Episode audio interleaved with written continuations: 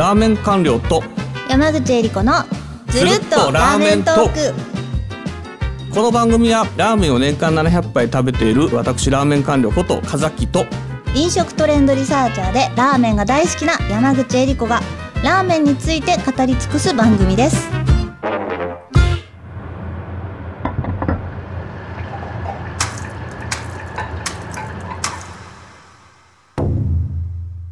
第65回目のテーマはラーメン YouTube 番組です。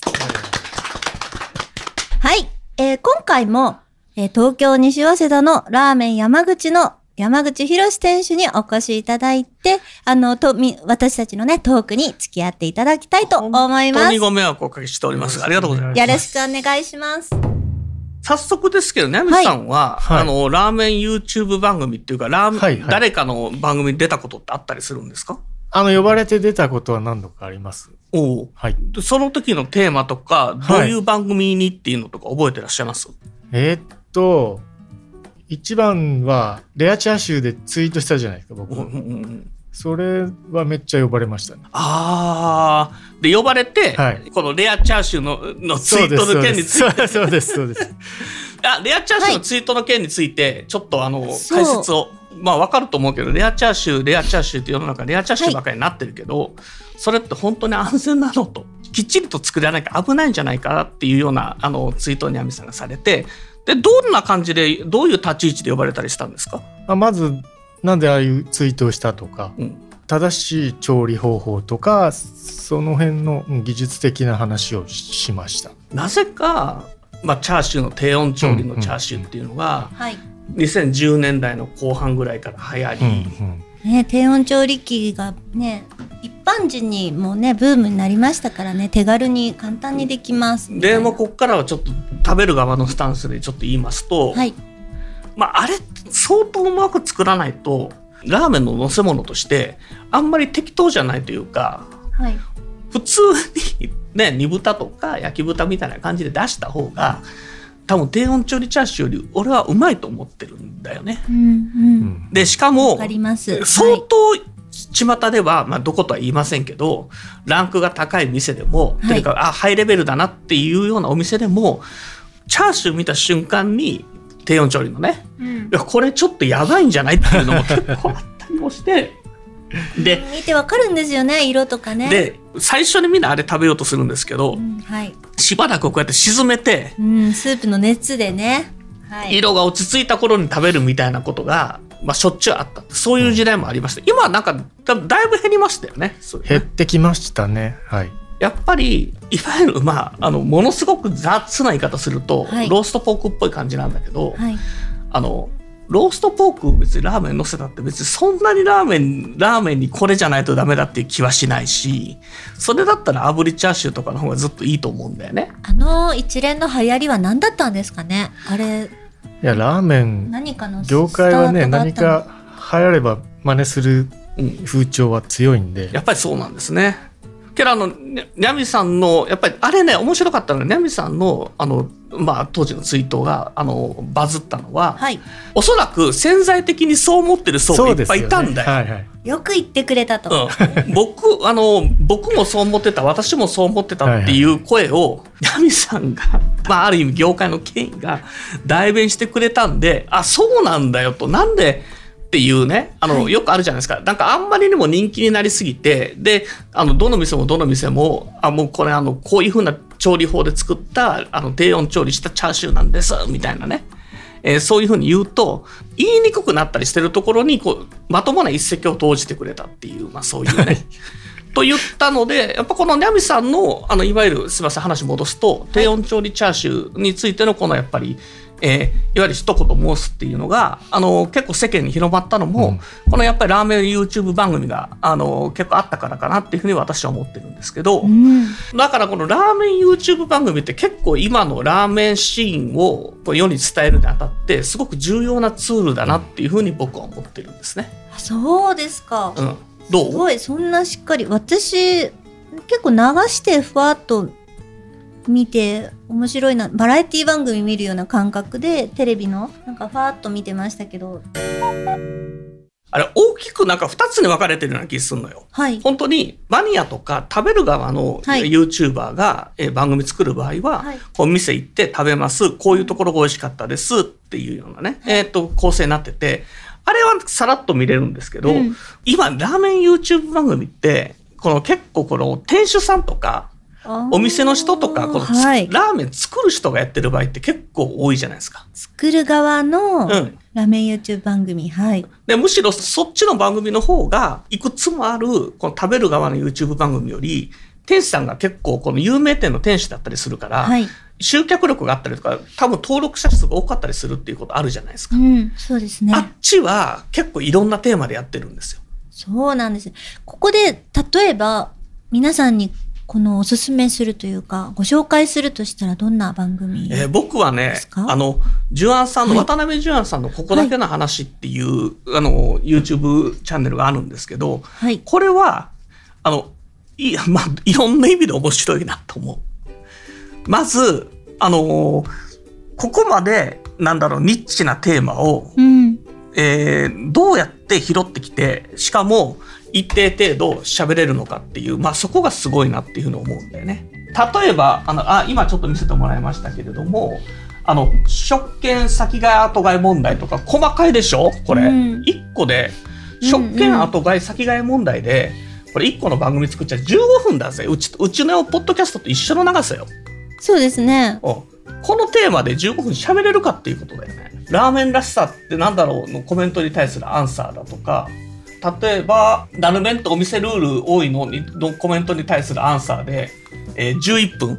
うん。結構細かなニッチな話でやってると思うんですよ。やっぱりあの、作り手ということでね、おいろんな思いを抱えながら日々ラーメンを作っているからこそ、そこ、それだけこう時間をかけて、あの、ちょっとき最近のやつで引いたのが、あの、はいあ、これタイトルしか見てないんだけど、あ、これ面白いなと思ったら、醤油の方が難しい、塩の方が難しいっていう。はい。この辺とかって、やっぱり食べる側じゃ絶対タイトル設定できないでしょ。僕らだったら、ね醤油の方が美味しい、ねそうそうそう塩の方が美味しいになる。そうそうそうそうそう難しいとかそういう表現じゃなくなっちゃうんですでも山口選手ははい。作られる側ですからやっぱりどうなんですかね？この醤油と塩の話でピクってきますか？これ見るとおってなりますか？やっぱりあまあ、ちょっと気にはなります。見てないんですけど。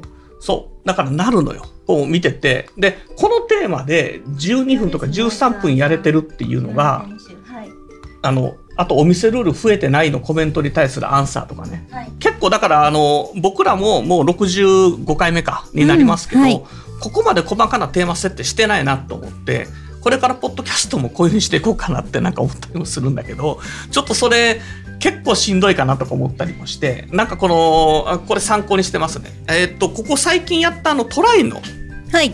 あの評価の話っていうのであの実はジュアンさんのここだけの話であのトライ本の見方っていうのがあってあれを紹介したんあですよ。そうでしたかじゃあ我々は知らず知らずのうちに渡辺ジュアンさんの僕は YouTube をだから僕はあれなんですよ。ジュアンさんのところで、こういう話があったんだけどって話をしたんだけど、あの、そういうこともテーマにしちゃうんだなってことで、あの、すごい面白かったなと。それでは渡辺店主の YouTube これからも参考にさせていただきますぜひ皆さんも見てみてくださいそうね。で、ああとはだから、この、また全然別の意味で、辻田、あの、さんの番組っていうのも、辻田チャンネルっていうのもありますよね。はい辻田チャンネルさんはいあれね、えっと、僕出てたり、えっと、去年の冬頃に出させてもらったり、あのちょっと出てくれないとか言われて、はいえー 出たことがあるんですね。辻田ボックスチャンネルですねそうです、そうです。これも結構人気のチャンネルでございまして。で、これはね、あの、結構ガヤガヤ系なんですけど、はいこの、えーっと、そう、すするちゃんとかマーミンとか、あとはなんか僕とか、あの、いろんな人を呼んで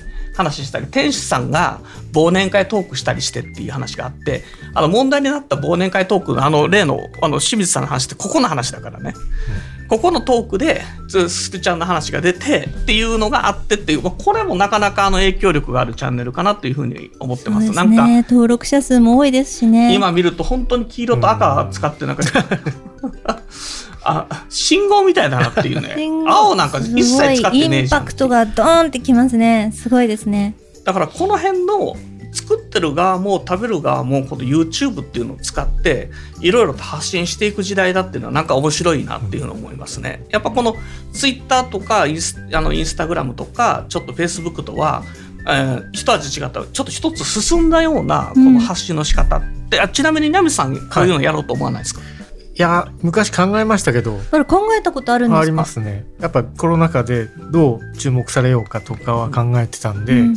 その時にし日々のし仕込みの風景流したりとかやろうかなと思ったんですけど結構編集とか大変なんで、大変らしいですうね。んそこがね。挫折しました、うちらのポッドキャストもね大変だ。ネタ探すにも出せない仕込みの方が多いじゃないですか。そうあ その時になんかこうぼかしたりとか編集上こう切ったりしなきゃなんないんだけど面倒くさいんですね。あまり普通なことやっててもこいつ筋やんとかコメントついたりするのも嫌じゃないですか。このラーメン YouTube っていうのをこの継続して続けていくには多分食べる側のチャンネルでも作る側のチャンネルでもある種いくつかのこの定型的なフォーマットっていうのを持っててうんそれをこううまく使いあの回しながらこう作っていってるのかなっていう気がしますね。というなんかあの山入さん的に気になる YouTuber さんとかっていないですか？あの、ラーメン侍、店主二人でやってらっしゃるラーメン侍面白いなっていうのはよく見てます、私。ああの塚田さんと前島さんのやつですね。あこれね見ててね、安定感すごいあるし。今ちょっと画面見てますけど、うんラーメンの歴史と、うんえーげえーなんだっけ、えー源流？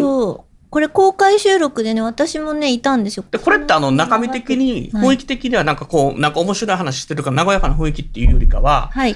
結構硬い、もう本当にテレビ番組的な雰囲気でやったってこと？で、和やかな感じでやってましたよ。あ、そうなんですね。もうこんな感じです。今、我々みたいなう。ーん。はい。笑いもあり。ちなみにどん、あの、ラーメンのこの源流と、えー源流と歴史はいっ。ていう、この、この結構、あの、大きなとこから切っていったっていう、このテーマとかって、なんで決まったとか、そこで話されてたんですか？そこはもう、あの、このラーメン侍の企画の方でも全部来来てて、で、大崎さんとこのパーマンさん、山本さんとゲストでいらっしゃってますけど、やっぱりその限られた時間の中でその歴史を全部喋るには、もう本当に時間が足りなくて、もう続き続編ができますよねっていうところで一旦終わりましたね。本当に面白い回です、これ。僕らもなんかラーメンの歴史なんか初回とか1、2回目の頃やったような気もするやりましたね。まそれそれよりはやっぱ。完成 完成度が高かったそれ、そうでもないですよとは言えないですよね。そうね。我々だって自信を持ってお伝えしてますから。皆さんぜひ最初の方、初々しい我々のをもう一度聞いてみてください。いやだいぶ違うのかな。2年経ってるかな。もう約 そろそろ約2年になるのねという感じなんかね。真面目に、今もやってますけど、特に真面目にやってましたね、最初の方はね。なのでこの、はい。まあ、ラーメン YouTuber YouTube 番組の話に戻りますと、はいやっぱこの結構ラーメンファンとか作ってる人も食べる人もあの見てる人が多いのかなっていう気がしますんでなんかぜひ、えっと一度このラーメンで YouTube 番組弾いてみてですねえ気に入った番組っていうのを探して見ていただければなというふうに思います。あそういえばさ、するちゃんの番組全く宣伝してなかったけど、あ、そうですよ。だけど彼のやつなんか別に宣伝する必要ねえよ。いやもう、今やもう国民的、150万人登録者がいるっていうことで、150万って言ったら人口的に言うとさ、政令指定。都市だからな。すするくんはもう、すするの登録者だけで、人もいい人ですしね。一つの大都市が作れる。150万ってどれぐらいの規模かな？神戸ぐらいじゃん。ラーメン特区。何をすんねん。いう話で。まあ、あの、それがすするフェスか。ただね、あの、すするちゃんにもきいろいろ聞いてんだけど、これも結構努力すごいらしいんですよ。